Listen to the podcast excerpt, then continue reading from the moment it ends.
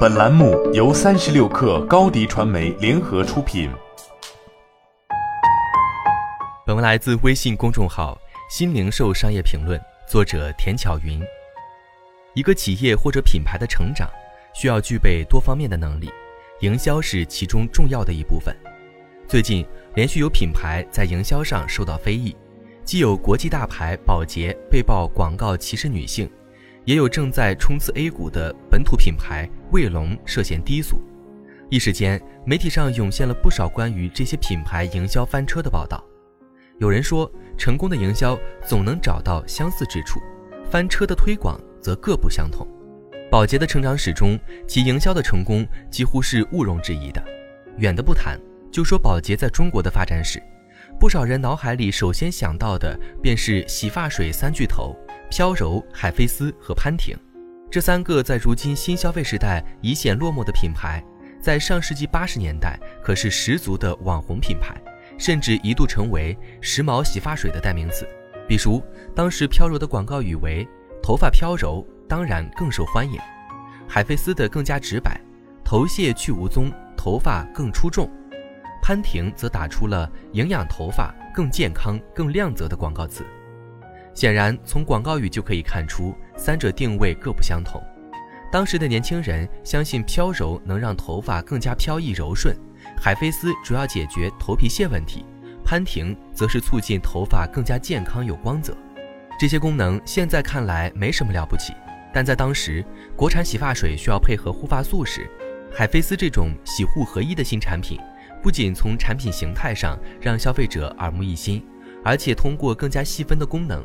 让消费者明白，头发除了清洁，还可以柔顺、健康、无头屑，从而大大提升人们对于健康秀发的想象空间。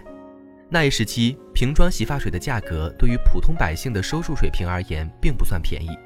为了更好的推广，宝洁还推出了袋装洗发水，在一些小卖部可以一包一包的购买。正是通过这种接地气的经销方式，宝洁不仅顺利完成了消费者反应测试。而且实现了在中国洗发水市场的布局。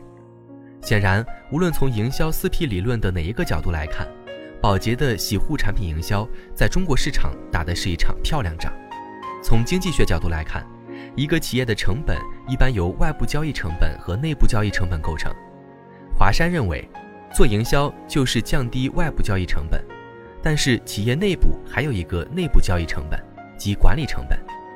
比如宝洁。在过去一百多年的发展中，已经成为全球最大的日用消费品公司之一。如今的宝洁可谓是孙子公司，组织的庞大使得公司的内部交易成本越来越高。当内部交易成本的提高超过了外部交易成本的降低时，企业规模就无法再扩大了。所以理论上来讲，公司越大越腐朽，营销失手也就不稀奇了。营销对企业的成长作用十分明显。以致不少人认为，好的营销能有化腐朽为神奇的魔力。那么，营销究竟有没有好坏之分？华山认为，这其实是一个营销价值观的问题。在他看来，营销有两种价值观：一种价值观认为消费者不需要真相，营销就是利用信息不对称占领消费者心智；另一种价值观则致力于让信息对称，营销是要让消费者因为了解而购买产品。华山认为，对服务业而言，当顾客有反馈甚至投诉的时候，其实是品牌赢得顾客的最佳时刻。只要处理得当，顾客反而会奖励品牌，并且成为忠实的消费者。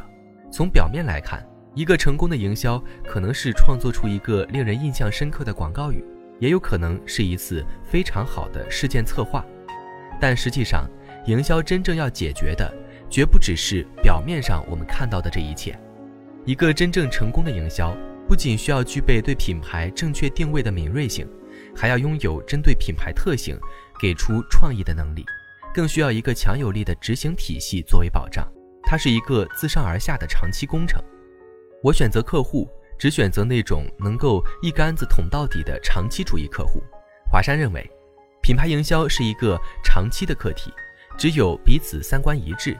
才能在营销战略的制定和执行上真正形成合力，并且走得更远。好了，本期节目就是这样，下期节目我们不见不散。